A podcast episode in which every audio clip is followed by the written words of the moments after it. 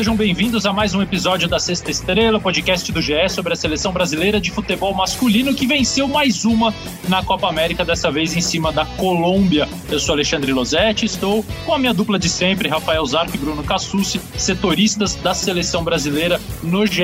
Globo, que estão acompanhando toda essa trajetória da seleção em busca de mais um título da Copa América, em busca de consolidar a sua trajetória para a Copa do Mundo, de encontrar soluções, encontrar respostas. O jogo de ontem é, pode ter deixado algumas respostas, outras perguntas, e a gente vai debater ao longo desse podcast, que tem estreia, estreia polêmica no podcast. Uma pessoa que eu gosto muito, que eu há muito tempo, quer dizer, gosto muito agora que ele trabalha comigo, né? Antes não gostava, já falei para ele que já xinguei muito esse rapaz, é brincadeira. Mas salve Espínola Fagundes Filho, um dos nossos membros da Central do Apito, dos canais Globo, hoje vai nos ajudar a elucidar é, o gol marcado pela seleção brasileira, o primeiro gol, o gol do Roberto Firmino, depois daquele lance polêmico, a bola que bate no árbitro argentino Néstor Pitana. Volta, o Brasil continua jogado, os colombianos ficaram revoltados, o jogo tinha que ter parado ou não.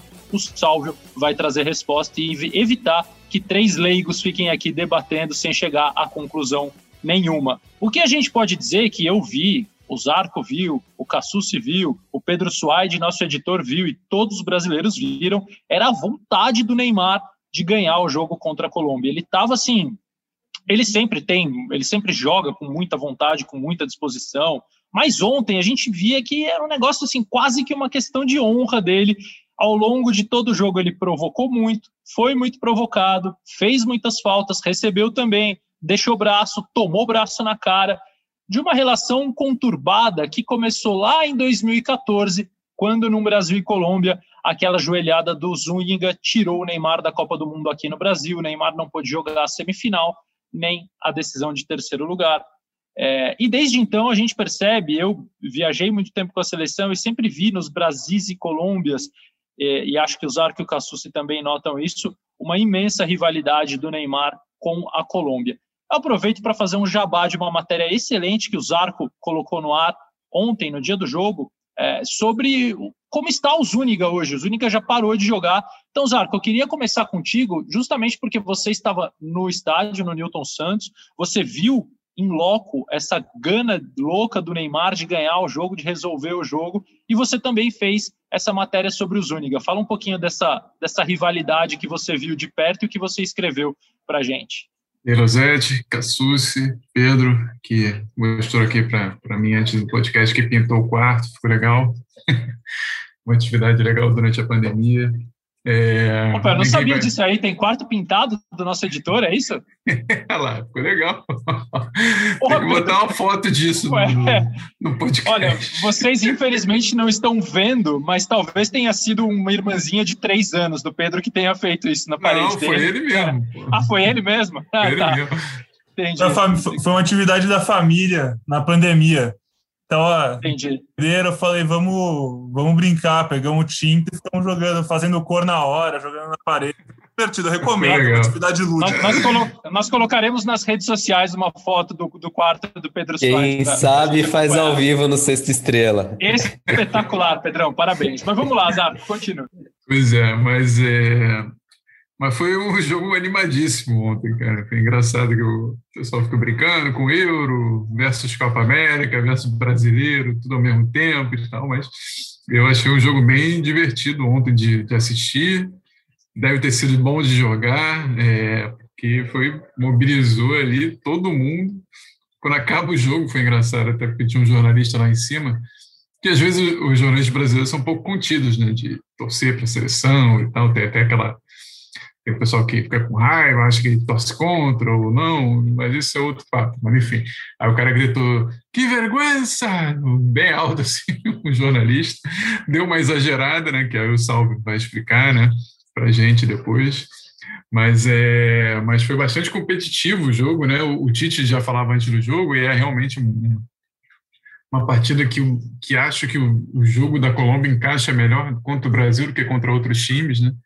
Eles criam dificuldades, tem, um, tem meias muito fortes, zagueiros muito altos, né? e o Brasil, que terminou, ironicamente, fazendo o gol da virada na bola parada, né? mas me corrija se eu estiver errado, eu, eu não vi nenhuma outra bola parada ou bola alta do Brasil entrar fora do gol do Firmino e essa, no caso da bola parada, do gol do, do Casemiro.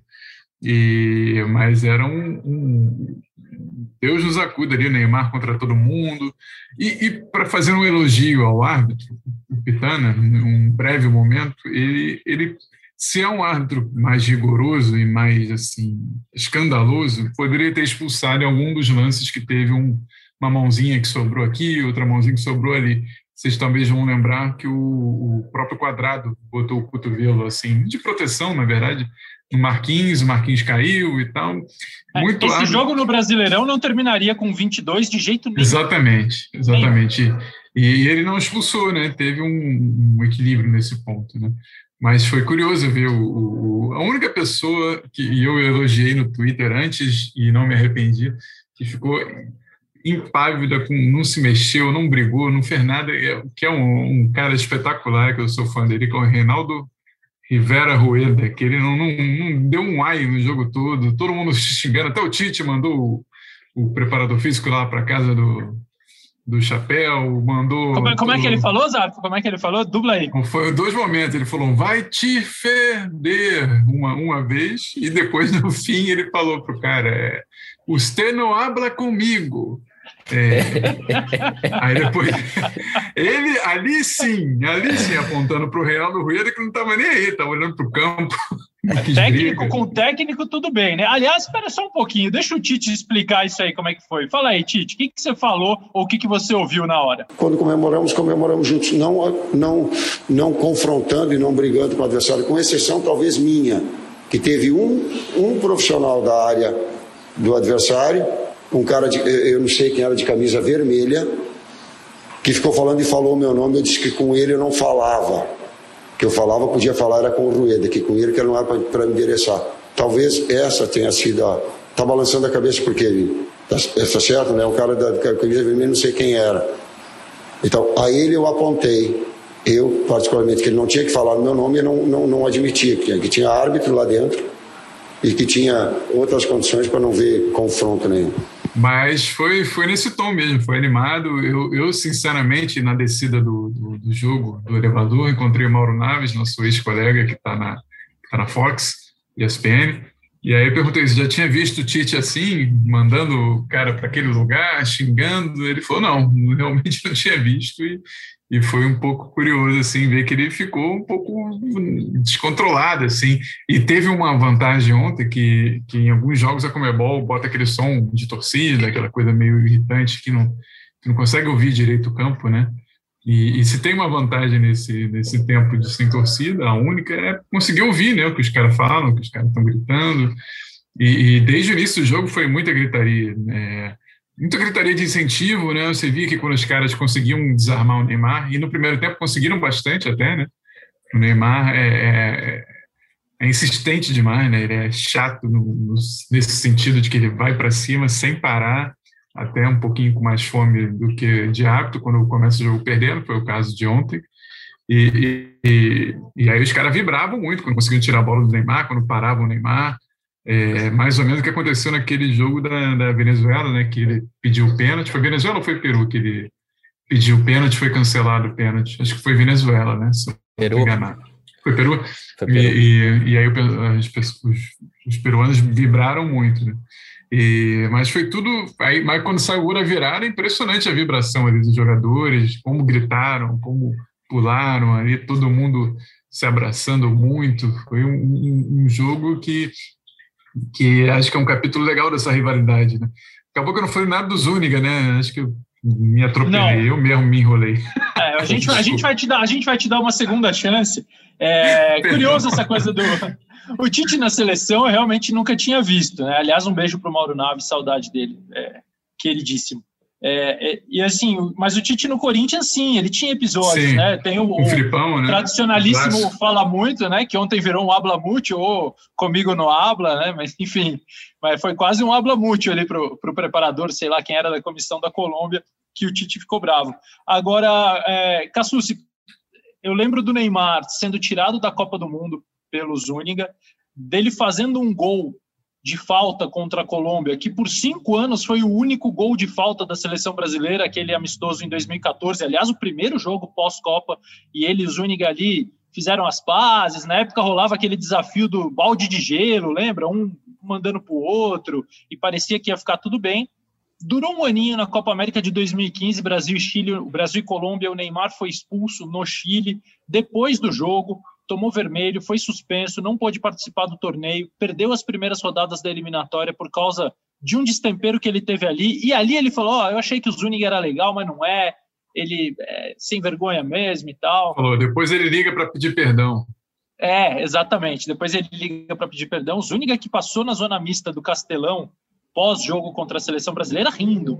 É, todos nós vimos é, e já se sabia que o Neymar perderia a Copa do Mundo, que teria sofrido uma fratura. O Zuniga passou rindo ali na zona mista. Enfim, sem julgamentos, mas fatos. É, como é que você viu a atuação do Neymar ontem, Cassucci? Ele estava com tanta fome de fazer gol, tanta fome, que tirou um gol do Gabriel Jesus, né? Tudo bem, ele fez a jogada toda e merecia tentar a conclusão, mas era óbvio que o Jesus tinha mais ângulo ali, né? Verdade, acabou mandando na trave, né, Losete? Foi o, o, oitavo jogo do Neymar contra a Colômbia pela seleção profissional. Ele também tem enfrentamentos na base. Teve aquele jogo na Olimpíada, quartas de final, né, na Arena Corinthians, em que ele também joga muito bem, faz um gol.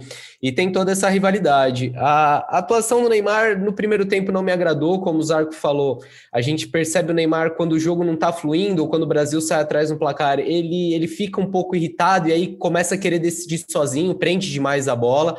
E, e, o gramado do Engenhão não, não facilitava, né, para você prender a bola. Não facilitava para nada, mas menos ainda para você conduzir, para você ficar muito com a bola. A, a, Colômbia ia picando o jogo com faltas, o jogo não fluía, a gente viu os brasileiros muito irritados e foi uma atuação ruim no primeiro tempo. E o Neymar, junto com toda a seleção brasileira, cresceu no segundo tempo, foi o jogador que mais finalizou do Brasil, foram quatro finalizações, foi também quem mais errou passe, é, perdeu 20 bolas, mas isso é, acho que é natural porque o jogo todo da seleção passa pelo Neymar, né? É, e, e, e aí no último lance ele consegue dar mais uma assistência é, coloca a bola na cabeça do Casimiro para fazer o gol da virada. E assim chega ao sétimo jogo consecutivo do Neymar em que ele participa de um gol, é, seja dando assistência, sendo fazer, é, seja fazendo um gol. Mais uma vez foi decisivo para a seleção brasileira. Pois é, eu na verdade não gostei de, de ninguém no primeiro tempo, assim, né? O Brasil teve bons momentos, mas novamente, assim como havia acontecido contra o Peru, o Brasil fez um primeiro tempo ruim, é, mexeu em algumas peças e também no posicionamento no segundo tempo e as coisas melhoraram. É, o curioso é que o primeiro tempo ruim contra a Colômbia foi com o time que havia ido bem no segundo tempo contra o Peru. Então, cada jogo exige uma situação bem diferente. A gente vai debater isso, mas antes, para a gente não estender muito a questão do polêmico gol do Roberto Firmino, que a essa altura eu imagino que todo mundo já tenha visto, é, o Brasil está preparando um ataque numa tentativa de passe em profundidade, a bola bate no Néstor Pitana, que é o árbitro argentino, volta para o Brasil, ou seja, não muda a posse de bola, o Brasil continua jogando, o Renan Lodge recebe, cruza, o Roberto Firmino faz o gol, os colombianos reclamam muito, dizendo que o Néstor Pitana deveria ter paralisado o lance, e nós pedimos a ajuda do Salvio Espínola para esclarecer essa situação para a gente, para que a gente não perca tempo aqui até porque eu, Cassucci e Zarco, quem somos nós perto de você, Salve Espínola? Fala pessoal da Sexta Estrela, aqui é o Salve Espínola, um prazerzão falar com vocês. Que lambança ontem, Brasil e Colômbia. Gol legal do Firmino. Sim, gol legal do atacante Firmino, apesar da lambança. Lambança, esse é o termo mesmo do árbitro argentino Nestor Pitana. Vamos lá, a regra. Não, nada disso que se a bola bater no árbitro tem que parar o jogo. A FIFA alterou a regra porque aconteceu situações no México e estavam acontecendo muitas situações da bola bater no árbitro e gerar um ataque ou sair um gol, como aconteceu aqui no futebol brasileiro em um Palmeiras e Santos, gol do José de Assis Aragão. Hoje não vale mais. Vamos lá, o que diz a regra? Se a bola bater no árbitro e entrar no gol, não vale o gol anula o gol e reinicia com bola ao chão. Se a bola trocar de dono, ou seja, estivesse com o Brasil, tocasse no árbitro e fosse para um jogador da Colômbia, para o jogo e reinicia com bola ao chão a favor do Brasil, porque a posse da bola estava com o Brasil. Se a bola bater no árbitro e for um ataque promissor, gerar um ataque, bate na cabeça do árbitro e sobra na cara do gol para o Firmino, anula o gol e aí reinicia-se com bola ao chão. São essas três situações: o árbitro fazer o gol, mudar a posse ou uma situação eminente de gol, um passe. Para mim, ontem não foi uma situação de ataque promissor. A bola bate no Pitana, volta para o Neymar, o, Neymar abre na esquerda para o Lodge, o Lodge cruza na área e sai o gol. Ou seja, a bola não foi exatamente o ataque. Jogadores colombianos erradamente pararam na jogada. O árbitro não tinha a obrigação de parar o jogo pela regra. Portanto, gol legal sim do Brasil, apesar de muita confusão, de muita reclamação, e isso é fruto do posicionamento errado do árbitro e pior, problema físico. Nestor Pitana tem problema físico, não tem mobilidade, não consegue se deslocar no campo. E aí acabou atrapalhando a, a jogada. Realmente atrapalha bastante a Colômbia. É um erro do árbitro, mas o gol é legal, amigos. Um abraço a todos. Prazerzão falar com vocês. Bom, então tá aí. Gol legal, esclarecido pela nossa central do apito. Obrigado você, Sálvio. Uh, agora, falando sobre a escalação, Zarco e Cassucci, o Brasil mudou no intervalo contra o Peru, colocou Everton Ribeiro, continuou no seu sistema com dois volantes, Casemiro e Fred, com dois homens abertos, Richarlison e Gabriel Jesus, e com dois homens por dentro que são. É, podem ser dois atacantes, como quando jogam Neymar e Gabriel, ou Neymar e Firmino, pode ser um meia e um atacante, como foi Everton Ribeiro e Neymar. Mas são dois armadores, né? É, o Gabriel não, não constrói tanto e me parece é, talvez por isso ele não tenha é, não esteja tendo tantos minutos assim porque na formatação do que imagina o Tite são dois caras para construir por dentro para sair para jogar participar mais do jogo não tanto de definição como é o Gabriel e abrir espaço para os dois homens de lado é, Ontem eu vi o Brasil com muita dificuldade de construir superioridade numérica em relação ao adversário com essa formatação, porque acho que o golaço absurdo marcado pela Colômbia, aliás, me deu um branco, amigos. Quem fez o gol foi o Dias, né? Luiz Dias, é Luiz isso, né? Dias, isso. Luiz Dias, um gol espetacular no voleio. É, ele deu um golpe de arte marcial na bola, né? Uma força que a bola pegou inacreditável, sem nenhuma chance para o Everton, que foi o goleiro titular ontem, o goleiro do Palmeiras. E aí, é, acho que a Colômbia se retraiu e não ofereceu ao Brasil aquilo que o Tite imaginava quando colocou essa escalação de início. É uma escalação para enfrentar um time que oferece espaço. O Brasil não teve espaço e, na minha visão, só melhorou definitivamente no jogo quando entrou o Renan Lodge no lugar do Alexandre e o Brasil passou a atacar naquele 2-3-5 em que o Lodge vira quase um atacante pela esquerda. Então, Zar, como é que você viu é, essa questão da escalação que funcionou contra o Peru não funcionar contra a Colômbia?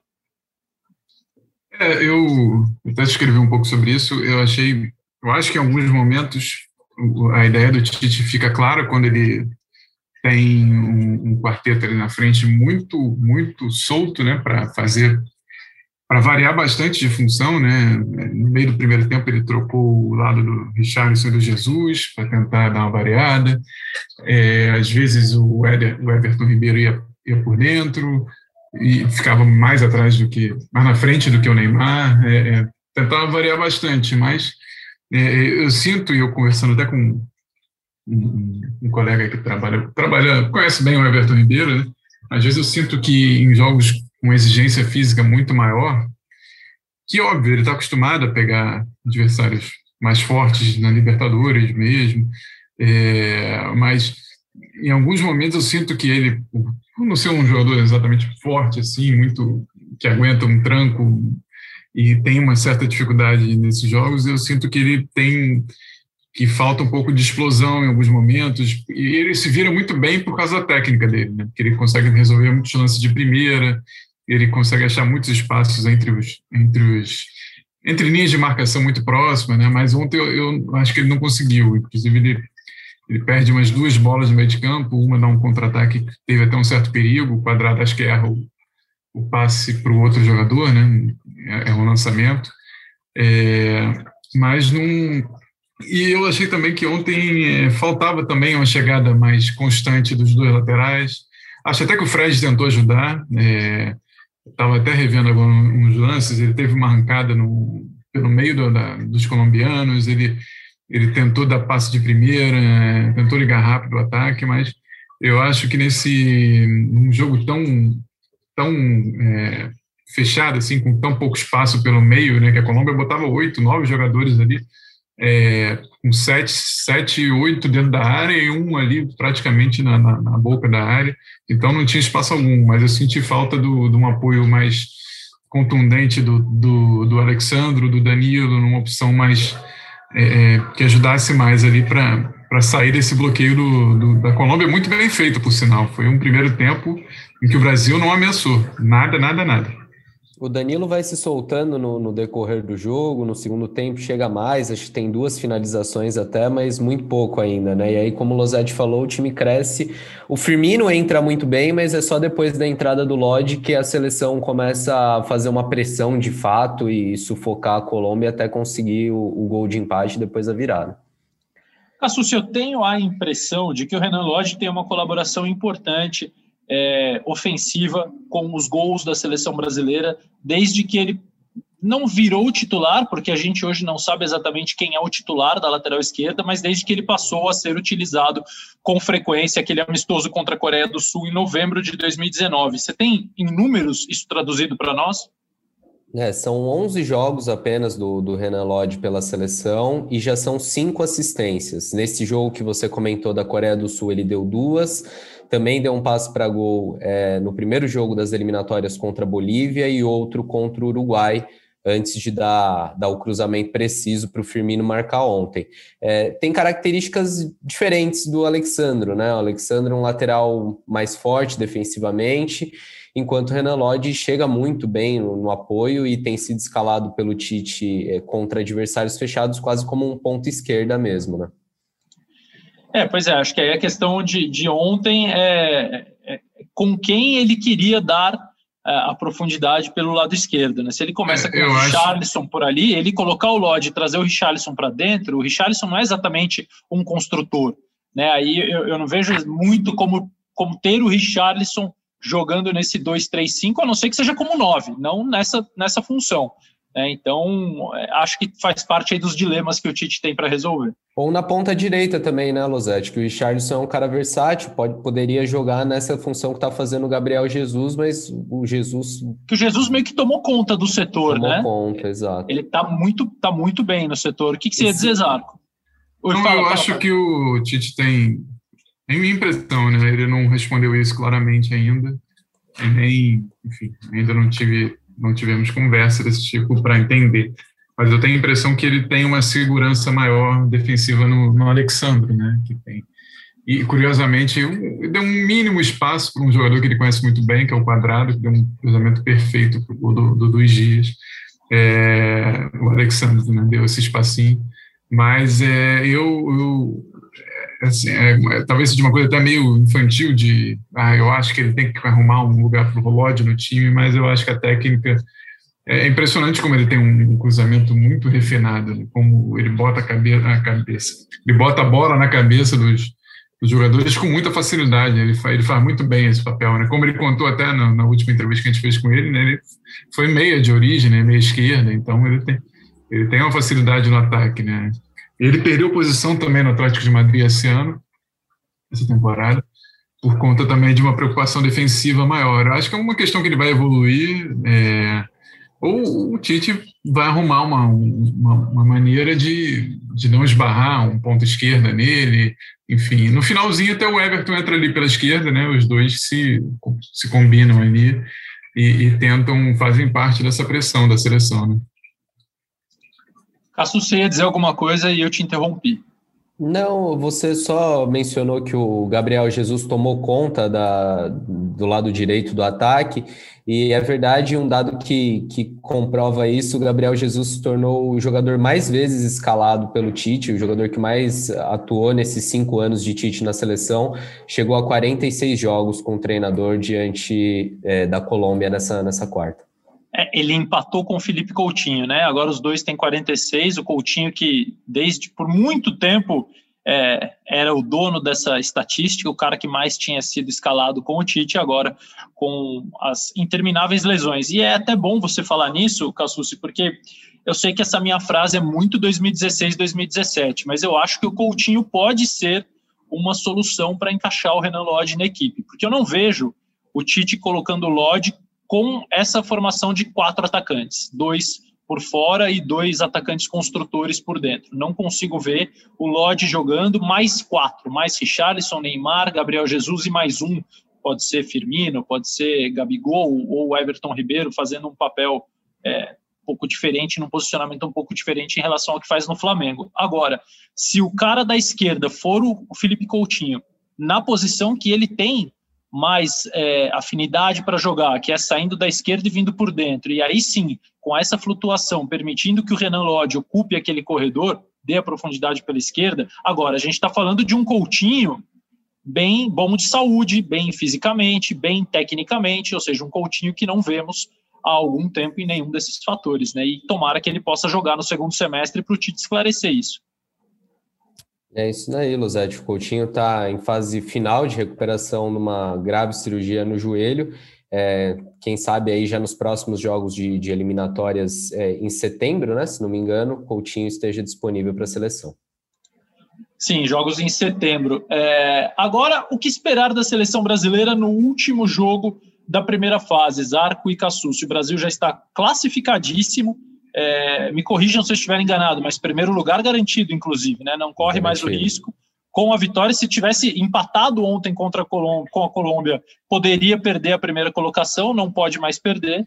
É, então, o que esperar contra o Equador no próximo domingo? Será que jogadores que tiveram pouquíssimos minutos vão entrar em campo. Aí eu posso falar de Vinícius Júnior, posso falar do Emerson, lateral direito, é, posso Douglas falar... Luiz, que foi o único que não, não jogou ainda nessa, nessa Copa América, né? O único de linha, junto com o Felipe, que está machucado, mas ainda não, Exatamente. não. Exatamente. Douglas Luiz, o que, que vocês acham? Como é que vocês veem essa rodada final no planejamento do Tite? Tenho a impressão que sim, que vão jogar os três. Não sei se os três começando, eu imagino que, talvez só o Douglas começando, é, porque já meio que, que é mais adaptado né, ao estilo e o conhecimento do, do, do, do, jogo do Tite, né? Foi titular nas quatro primeiras rodadas. E, e, talvez seja o único momento que o Douglas vai ser usado, né? Porque depois vai para a Olimpíada. Eu também acho que está rolando uma certa é, cautela também na, na, utilização dele, embora o Fred esteja bem, né? É, como você tinha comentado no último programa, cresceu, né? Com o passar dos jogos, né? foi ganhando um pouquinho de confiança e tudo, e se soltando, com menos medo de errar, né? Que acho que, que é o que bate muito quando o cara está tendo poucas, tem poucas oportunidades e precisa mostrar serviço. E o Vinícius e o, e o Emerson são duas opções muito jovens, né? Eles têm a preocupação de, de de inserir aos poucos. Acho que não precisa ser exatamente assim, né?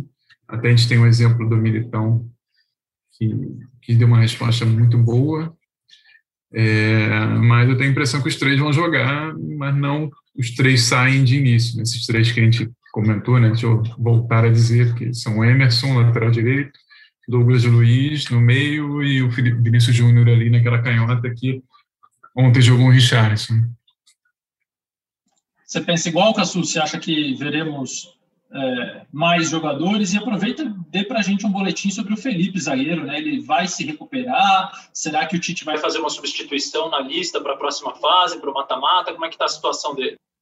Eu, eu não vou querer dar palpite de escalação, porque da, num podcast recente eu falei que achava que o Tite não ia fazer mudanças de baseada, até porque ele falava em, em preservar a estrutura da equipe, e ele mudou seis para o jogo, né? Foi, foi o segundo jogo.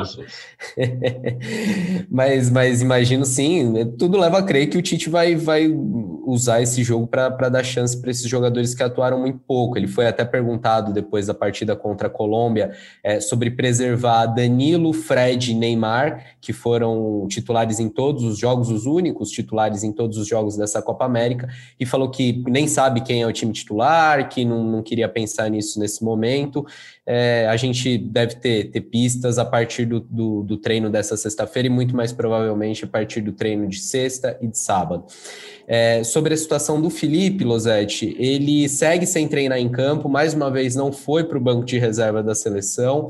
É, a gente ouvia que ele, ele vem evoluindo até nos, no, no, tratamento que faz por conta da entorse é, no joelho direito e, e que aguardava um exame de imagem até o fim da semana para saber se teria condições ou não de, de ainda jogar nessa Copa América. A seleção pode fazer uma troca na lista, uma não, pode fazer até três trocas é, para o mata-mata na lista de inscritos, desde que jogadores machucados.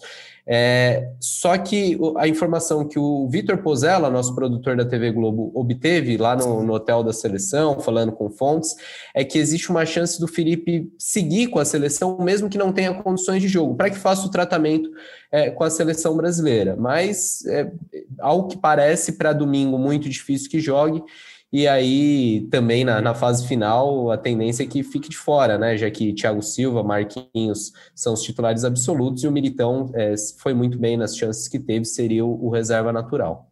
Bom, Cassus, então tá aí a situação do zagueiro Felipe, que é um dos postulantes aí, a quarta vaga na zaga da Copa do Mundo, da seleção brasileira para a Copa do Mundo. Sim, a Copa do Mundo é só em novembro do ano que vem, a gente ainda está longe dela, mas é, fosse disputada amanhã, Thiago Silva, Marquinhos e Militão estariam convocados, e aí a gente tem uma disputa entre Rodrigo Caio, entre Felipe, entre outros jogadores. O Lucas Veríssimo chegou a ser convocado, infelizmente para ele teve que ser cortado. O Tite ainda vai ter tempo para encontrar esse quarto jogador. Então, considerações finais. Por falar em Tite, Cassucci, é, ele está mais pobre, é isso? É brincadeira, né? Na verdade, é, esse dinheiro vai sair da, da conta da CBF, que também não, não vai fazer muita diferença, né? Para nós, pobres mortais, faria diferença. O Tite levou uma, uma multa aí de 5 mil dólares. Na cotação atual, o dólar está batendo aí quase 5, então dariam 25 mil reais é, por ter feito críticas à Comebol. Olha que democrática. A Comebol é, puniu o Tite com essa multa por ele ter falado que, que a organização da Copa América foi atabalhoada. E, e, mais, não cabe recurso, e se tiver reincidência, pode até ser suspenso de jogos da seleção brasileira, punição que, que foi anunciada nessa, nessa quinta-feira. É, sobre considerações é, finais. É, é, como é que é? é? O, o Alejandro Domingues é o quê? Alejandro acima de tudo, Comembol acima de todos, é isso? Me parece familiar. Ai, ai. É, e assim vamos, né? O, Aliás, não... só para endossar, a, a organização é atabalhoada e enquanto o estádio não apresentar um gramado minimamente decente, eu vou chamar de engenhão, porque o Newton Santos não merece, né? Um dos grandes jogadores da história do futebol mundial não merece dar nome ao pasto que é o gramado do estádio Engenhão, enquanto foi esse lixo de gramado Engenhão. E será no Engenhão que a seleção brasileira é, fará as quartas de final é, da Copa América, isso já está definido. E mais, se passar para a semifinal, também vai jogar lá. É, tem um lado bom dessa história, o lado ruim, obviamente, esse gramado péssimo, né, que atrapalha o jogo da seleção. Mas o lado bom é que, com o primeiro lugar do grupo, a seleção garante toda a fase final da Copa América no Rio de Janeiro. Assim, não vai ter que pegar avião nenhuma vez, fica na Granja Comari, desce para a capital de ônibus é, dos jogos, e aí uma logística facilitada, algo que foi, foi bem visto pela comissão técnica. O Brasil encerra a preparação, a preparação não, a participação na primeira fase da Copa América nesse domingo contra o Equador, lá em Goiânia, onde Rafael Zarco estará mais uma vez. Ô Zarco, além de é, dar suas considerações finais, você quer falar do Zuniga agora ou não? Porque se você não quiser, tudo bem, eu recomendo que as pessoas acessem o ge.globo, procurem a matéria do Rafael Zarco lá sobre o Zuniga, vale muito a pena ler. Mas Foi estratégia para segurar a audiência, né? Que ele não é, exato. no programa. O, o, o saudoso Roberto Avalone fazia muito isso no Mesa Redonda, da TV Gazeta quando eu era criança. Primeiro bloco ele falava: último bloco, reforços, não sei o quê, exclamação, próximo bloco. Não chegava nunca o próximo bloco. Aí quando chegava era meninas do vôlei, natação, judô, portuguesa, tudo junto. Mas grande, grande Avalone, um beijo. Aliás, simpaticíssimo e gentilíssimo, e infelizmente já falecido Roberto Avalone. Zarco, fala do Zúñiga e dê suas considerações finais. Bom, antes de falar do Zúñiga, vírgula, é, queria só falar que mais uma partida muito boa do Thiago Silva, né? Que tranquilidade com que ele conseguia resolver os pequenos pedaços de campo que a Colômbia ganhava foi impressionante. Ainda deu um lançamento, lançamento de uns absurdo. 40 metros ali para o Neymar, que, que não conseguiu. Eu não, eu não consegui entender aquele lance direito, não consegui ver no replay, mas não consegui tocar na bola direito, né? Deu um tapinha na bola bem fraco. É, acho que chegou um pouco sem perna ali, mas mas o Zúñiga foi engraçado, que a primeira vez que eu liguei para ele, ele falou, claro, papá, vamos falar assim e tal, mas aí, ah, você pode me ligar em duas horas? Eu falei, posso, claro. Então, aí, quando, quando o cara fala assim, você já sabe que não vai atender, né? Mas é, tentei, aí depois falei com um cara que eu consegui o telefone, que trabalhava com ele, aí se passou para um cara que é o braço direito dele, o cara ficou um tempão sem falar, né, sem responder, se ia falar, se não ia falar. Enquanto isso, eu fui achando um, um, a garotada que joga lá com ele, né? Ele tem um projeto social legal, né? Também tem a ver com esportivo, né? Ele leva leva jogador para alguns clubes, né? Levou até um garoto, um dos que eu falei, para o River. É, tá treinando lá, já tem. Essa matéria estava prevista para sair no, no, Brasil e Colômbia da eliminatória, né? É, e aí foi adiada. Depois a gente resolveu segurar para esperar o jogo que seria na Colômbia, né? Aí seria mais legal ainda, porque eu ia poder ir lá, no projeto lá, tentar falar com ele pessoalmente, enfim. É, mas ele, não gosta né, do assunto Neymar. Ele falou outro dia, até numa, numa entrevista local, falou sobre um bando de coisa e no fim ele falou: Ah, não, Neymar, não me arrependo exatamente do que eu fiz. Eu acho que não, eu não queria acertá-lo daquele jeito, obviamente não queria machucá-lo, mas eu fui para fazer a falta mesmo, porque ele usa a expressão, né? Se ele vira, se ele gira e arranca, tchau, né? Ninguém pega pela velocidade ali em 2014, o Neymar estava com seus 23 anos, por aí, né? Estava voando demais, né? E se hoje já anos, voa. Né? Ele é, é 92, 22, 22 anos. Exatamente, mas é, acho que a ideia era mostrar um pouco de, de do cara que para muita gente aqui no Brasil é um vilão, né? Aquela coisa do, do Zuniga mal que bateu no Neymar e tal, mas Óbvio, tem seus defeitos, tem essa, essa coisa, mas tem, tenta fazer um, um, um trabalho legal lá com a garotada, de certa maneira é um exemplo né, de um jogador que, que também veio de baixo, também teve, passou dificuldade. Né? Eu vi algumas, alguns vídeos dele no, no local onde nasceu, né, um local bastante violento lá em, no departamento de Antioquia, que é Chigorodó, se eu não me engano, que é o local. E e, e, eu achei curioso, assim, algumas coisas. Ele doou ventiladores para o hospital, ele... Os garotos, muitos garotos lá treinam, quase todas as fotos, vocês podem...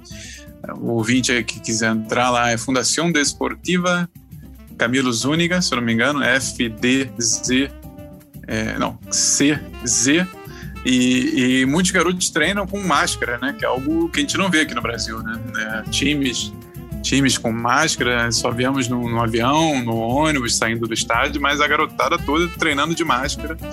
E, e achei um cuidado bacana, assim, da gente, raro de se ver, né? Mas o pessoal pode ler a matéria lá, que a gente botou naquele formato bonitinho lá que a gente gosta. e é, é isso, bom, acho é... que faltou dar um abraço em vocês, um abraço para todo mundo. É, eu tô com muita saudade de abraçar os amigos, cara. Espero que logo a gente possa fazer isso, que logo você possa encontrar o Zúñiga para ele falar um claro papá na sua cara, assim, pessoalmente, e depois e fugir de você. o do Zarco também, né? Tá melhor do que o do Tite. ah, tá melhor. Sabe o que, que o Zúñiga é. falou? Sabe o que, que o Zúñiga falou pro Zarco, né? Comigo você não habla. Não, não, não. Amigos, o Brasil com a vitória sobre a Colômbia chegou a 57 jogos sob o comando do Tite, 43 vitórias, 10 empates e 4 derrotas, 125 gols marcados, 20 gols sofridos, dos quais 5 da Colômbia. É a seleção que mais fez gols contra o Brasil de Tite, um saldo de gols espetacular de 105, aproveitamento de 81,2%. A Copa América está acontecendo no Brasil, mais uma vez no Brasil. O Tite tem 21 jogos pela seleção, 19 vitórias, 2 empates, 58 gols marcados, 3 gols sofridos, 93,6% de aproveitamento, que nos permite dizer que o Brasil é, obviamente, favorito a conquistar novamente a Copa América, mas é, oscilando nessa primeira fase. Vai ser interessante acompanhar os próximos jogos e nós, obviamente, voltaremos aqui para falar sobre o desempenho, sobre os resultados, sobre as novidades, sobre tudo que vai acontecer e também sobre as matérias que o Bruno Cassus e o Rafael Zarco forem colocando no ar no GE. Globo. Eu sou Alexandre Losetti, hoje estive com Bruno Cassucci e Rafael Zarco, participação especial do Salvo Espínola e a edição do nosso artista plástico Pedro Suaide, cuja parede do quarto será exposta não só nas redes sociais, aguardem porque nós vamos fazer essa parede ficar famosa nacionalmente. Sexta Estrela está em ge.globo barra podcasts e nos tocadores do Pedro Spotify, vai querer me matar tá? agora. Não vai, não. Ele vai se sentir prestigiado. Ele vai se tornar uma grande estrela da arte plástica do Brasil. Estamos no Spotify, estamos no Apple, na Apple Podcasts, no Google Podcasts. Pedro, eu vi que você ligou sua câmera. Você só queria que a gente visse de novo a sua parede ou você quer dar uma palavrinha final aqui? Eu queria agradecer os arcos só, pô. É uma honra estar liberando meu lado artista para o mundo. Quem sabe um dia não chegue ao topo, né, Rosete? Nós faremos com que você chegue ao topo, cara. Para Neymar e Pedro Suárez, não há limites. Amigos, até a próxima e muito obrigado.